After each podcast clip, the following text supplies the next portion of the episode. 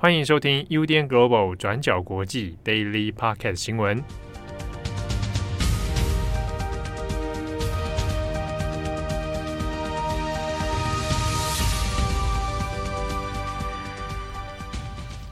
Hello，大家好，欢迎收听 UDN Global 转角国际 Daily Pocket 新闻。我是编辑佳琪，我是郑红。今天是十一月二十二号，星期一。我们呢？转角的编辑群在上礼拜都一口气把疫苗轮流打完了，你现在觉得很累吗？我很累，我但我不太确定是因为变天的关系，还是每天都很累，每天都很累。好啦，郑红来帮我们更新一下今天的几则重大的国际新闻。好，虽然说是礼拜一，但是在过去这个周末，其实国际上还是发生了蛮多的事情哦。那特别是在台湾时间今天早上，也就是美国时间的十一月二十一日星期日的下午四点。在美国五大湖区的威斯康星州发生了一起重大的冲撞事件。那目前这个事件呢，呃，造成了二十多个人就是受伤。那根据地方警察的说法，是已经有造成人员死亡。但目前就是包括说美国政府或者是说地方警察，现在都还没有办法判断说这起严重的冲撞事件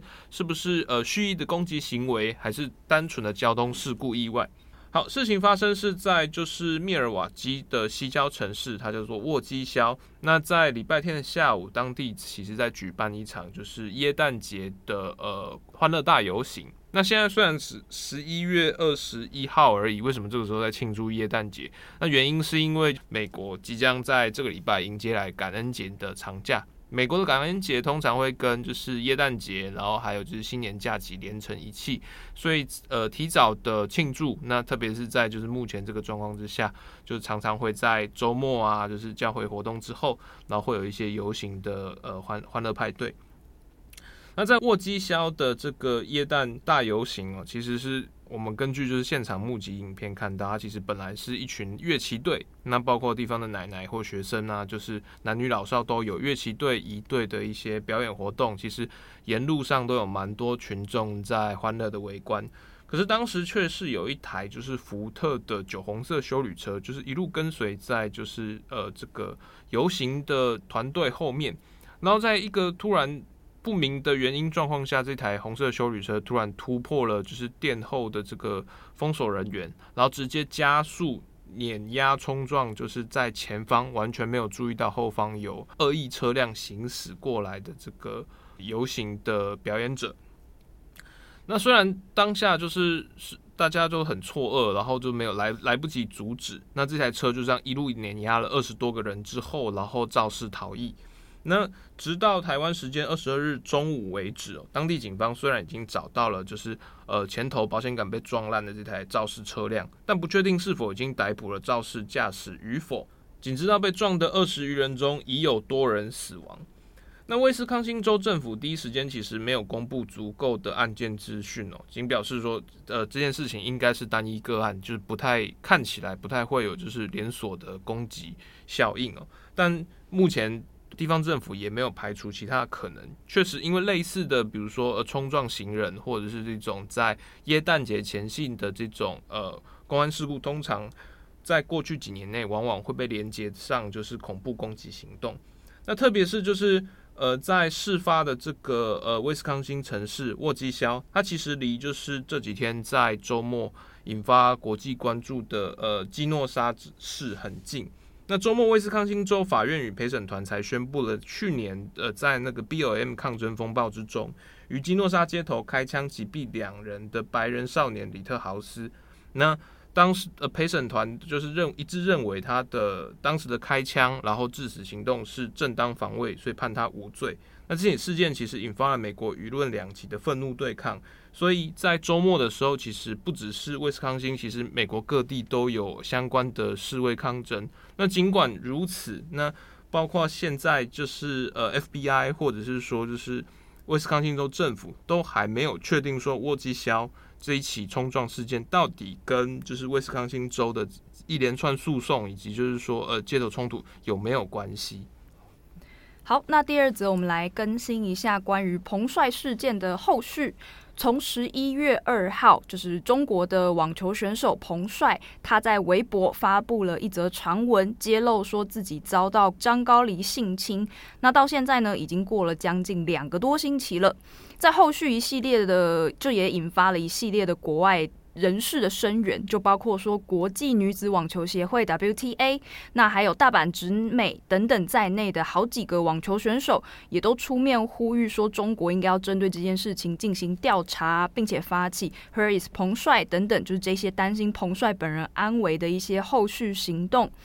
那从上周开始呢，中国也开始发布了一系列的影片啊、文章等等，来暗示说彭帅本人其实到现在都还是安全无虞的状态。不过呢，也引发蛮多网友讨论的事情，就是有些吊诡的地方，包括说这些讯息啊，好像都不是从彭帅本人自己的网络账号发出的，而是由中国官媒啊，或者是一些其他人士发出的讯息，也让呢这一系列的行动看起来都变得有点可疑。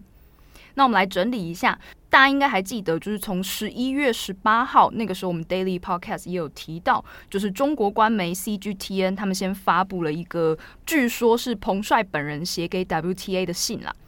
那当时这个信中就有很多奇怪的地方都被网友点出来，比方说你是写给 WTA 的信，你怎么会说开头会写说 Hello everyone？就是这是一个蛮奇怪的开场。那另外呢，也有人指出说信中的截图还有游标等等，就如果你是一封信的话，为什么你还有一个正在编辑当中的游标呢？那就是网友就提出了很多这一些的疑点啊。那当时的 WTA 也没有相信这一封信的内容，还是持续对中国政府施压，要求说中国应该要赶快让彭帅本人出面啊，等等。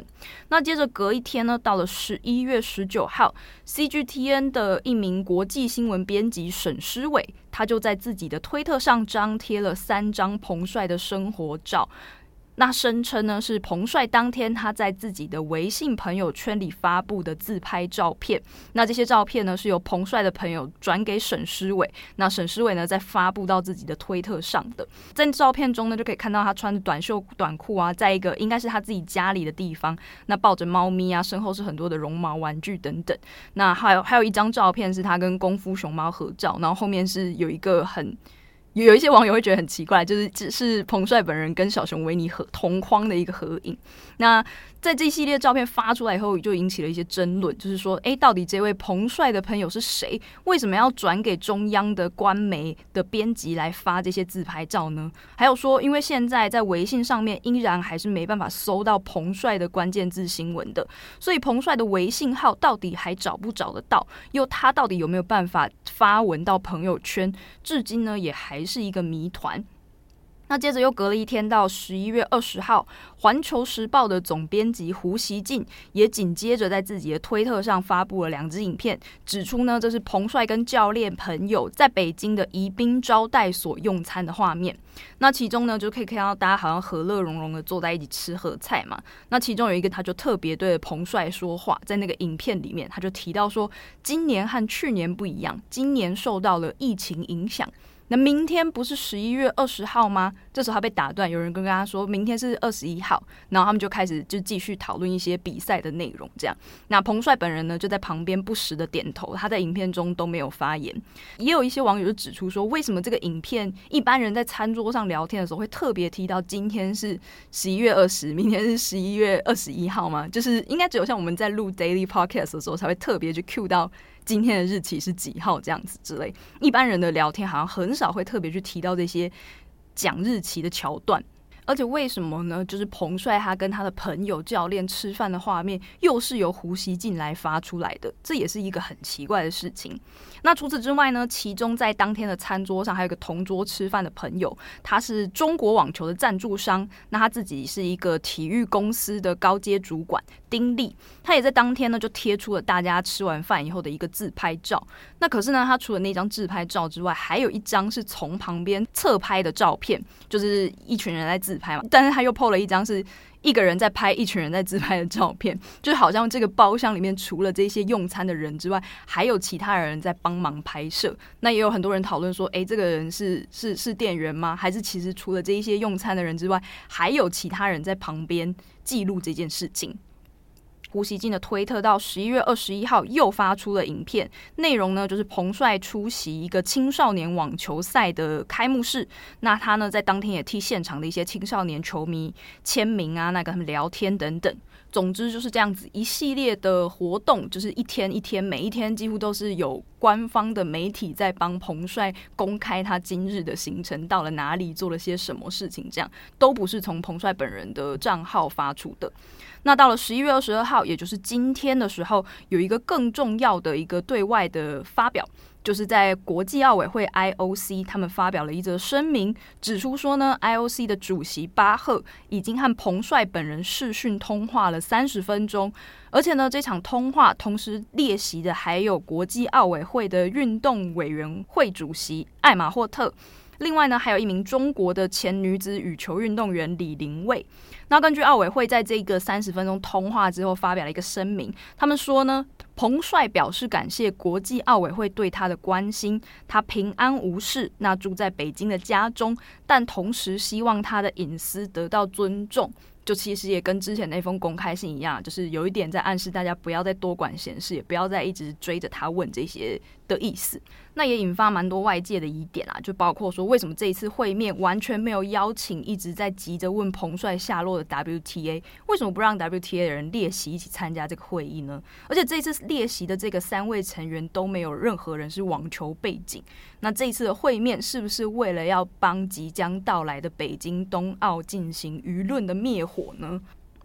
那事实上呢，现在有一部分的西方国家，因为过往包括新疆问题，还有这一次爆发的彭帅事件，都开始讨论说，是不是有可能会正式的抵制冬奥。那包括前阵子讨论最多的就是《华盛顿邮报》有一篇报道指出说，美国总统拜登他有可能会最先宣布要外交抵制冬季奥运。那所谓的外交抵制呢，就是说还是会派出运动员去参赛，但是呢不会派遣官员等等的这些正式的外交代表团前往北京。那除了美国之外呢，上周跟拜登会面的加拿大总理特鲁道，还有英国首相强生，目前呢也都在各国内部进行讨论，有可能也会仿效美国来宣布外交抵制。但是呢，这些消息目前都还没有被进一步的确认。好，IOC 与彭帅视讯会议之后，那 WTA 在刚刚稍早时间其实也发出了相关的一个声明稿。WTA 的说法是认为说，呃，虽然听到就是巴赫主席跟彭帅这边搭上面，然后已经确认说，呃，彭帅现在好像健康等等等，但是就是 WTA 认为说，就是呃这样的沟通或这样的互动方式，对于外界呃在救援彭帅或声援彭帅呃 Me Too 行动是远远不够的。呃，WTA 特别有强调说，就是截至目前为止，WTA 目前只能透过间接的管道来确认彭帅目前是平安没有危险的。可是，呃，彭帅他现在其实没有办法自由的对外联络。那包括在他十一月二日所公布的呃被张高丽性侵的这个事情哦，也没有得到合法跟合理的调查。那所以呢，WTA 认为说，在现在这个状况，他仍要求就是中国政府或者是相关的负责人是对于彭帅问题来提出负责，或者是说一个呃，让他尽早能够自由的对外沟通与联络。好，那在彭帅事件之后，那我们重新回到就是呃国际社会，我们上个月报道的就是苏丹的政变，那在礼拜天的时候也有一个重大的外交进展。在十月二十五日，呃，非洲国家苏丹爆发军事政变。那虽然之后在非洲联盟、埃及、沙乌地、欧盟与美国的施压之下，那军方在二十一日星期天的时候，跟呃被罢黜软禁的总理哈姆杜克达成协议。那军方同意就是恢复就是哈姆杜克身为文人总理的职权，并任命他重组技术官僚，组成一个过渡内阁。那可是过渡要去哪里嘞？是要过渡到二零二三年，就是新宪法制定之后，然后苏丹重新举行全国大选。呃，军方同时也承诺要释放自政变以来所有被军队逮捕的苏丹政治犯。那对此呢，包括像联合国还有区域的周边国家，都对于呃苏丹军队跟呃总理哈姆杜克的和解表达欢迎以及期待之意哦。不过，虽然是这样，就是街头上的民运团体与就是一般的市民，对于就是军队跟哈姆杜克总理达成的这个呃呃政变和解协议，却感到极为愤怒。他们不仅是认为说这军队的这个和解诚意不足，那不足以相信，那同时也控诉哈姆杜克这样是与虎谋皮，那背叛了革命。那民众为什么不满呢？主要是因为政变军的指挥官就是布尔汉将军，他在这次的和解十四点进程里面，其实并没有承诺要交还权利，也没有任何对就是军队的这个发动非法政变啊、枪杀示威者啊提出任何的救责承诺。那所以就算是呃。文人总理哈姆杜克，他现在虽然可以重新回到就是内阁府，然后同时就是也结束软禁状态，可是国家最高领导人呢，还是由就是军方的呃指挥官布尔汉将军一手遮天。那十四点的和解协议里面也完全没有接触或得到苏丹的自由工会等抗争主力的公民团体的一些呃肯认或者是参与。换句话说，就是这一次的和解其实是完全是只限定于军队与就是传统政党之间的一个政治接触，完全没有跟就是街头上大家示威的数百万名示威者有一些就是合理的对话。那目前政变已经接近一个多月，就目前已知的公开资讯而言，苏丹全国至少已经有四十死，但上千人被军队抓走或被失踪，所以就是整体的死伤人数，或者是因为就是呃抗争民主自由而牺牲的呃平民百姓呢，现在目前的数字可能比这个更高。好，最后我们补一则就是令人比较振奋的正面消息。那在上个月，就是十月十六号的时候呢，我们曾经报道就在海地。首都太子港东郊，那有一群就是十七名美国的传教士，他被当地的黑帮四百菜鸡集体绑架。那这十七人呢，就是在礼拜天的时候，终于传来了就是相相对应的好消息，就是在一个月过后，就是二十一日的下午，就是当地的黑帮释放了其中两名传教士，呃。当时这十七名来自于俄亥俄州的门诺会艾美许人派的慈善机构，他们叫做基督教救援部，总共有十七人。那被绑架的包含五名儿童，那其中最小的只有八个月大。那根据地方的，就是呃派系啊，以及就是就是黑帮之间的一些谈判要挟。那当四百菜鸡要求就是哦呃海地政府为这十七名传教士支付每人一百万美元的赎金。那可是因为就是在一系列的一些密谈或者是交涉之下，就是美国政府这边拒绝支付这个赎金。那同时呢，讨价还价的这个国际谈判要挟其实就一直持续。所以中间过程中，海地的黑帮其实有威胁说要杀人撕票。那不过在美国派出 FBI 介入谈判之后，双方的这个互动进程以及新闻消息就已经陷陷入了一个。保密状态。那就算在礼拜天的时候，在十七人中有两人被释放，可是这两人的身份是谁？然后是不是就是我们最担心的，就是这呃五个小孩子之中的其中之一？那以及就是说呢，释放这两人之后，那剩下十五人的生命安全，那以及后续的谈判要怎么处理？所有的消息目前都是保密当中。好，那以上就是这个礼拜一的国际新闻。那其实过去这周末其实还蛮累的，就是天气变化，一下冷一下热，然后 对于我这种老人好像有点受不了。那加上要打打疫苗，你打疫苗之后怎么样吗？我这一次就是肌肉酸痛，我第一次打的时候很严重，但这一次就只有肌肉酸痛，还有一直想睡，但我也很难判断是不是跟疫苗有关。我们不是都保疫苗险吗？到时候能不能用到吗？应该是绝对用不到。哦，不过真的是蛮累。你上次上次我记得你好像肿了好几天。对对，就我注射部位，就我手臂一直肿，其实现在也还是肿的啦。但我想说，也才注射几天而已。哎，要叹气。我是我是觉得好像就是我的龙骨，龙骨龙骨是哪里？就是我的脊椎正中心，我上半身的那个。我我人体的重心就是感觉很像被被撞到，或者是很像是被痛打的样子。是骨头痛，不是肌肉痛。对，我就是就是整个在痛，但是我也觉得很奇怪，因为这好像不是大家谣传的典型症状。而且我第一季的时候打，反而没有什么 没有什么状况，然后第二季就是整个昏昏欲睡啊。那天那天你们在打疫苗的时候，我来公司啊，就说不行不行，我你要回家，对，对，对，我回去回去就睡了二十个小时，好久。对啊，我们这边是变成像抱怨老人身体病痛的平台，我们可以接一些卖药广告吗？不过还是适合，还是就是呼吁大家，如果现在有机会可以打的话，就是还是记评估一下自己的健康状况呢，提早接种疫苗。嗯，好，我是编辑佳琪，我是郑红，我们下次见，拜拜。感谢你的收听，想知道更多详细资讯，请上网搜寻转角国际。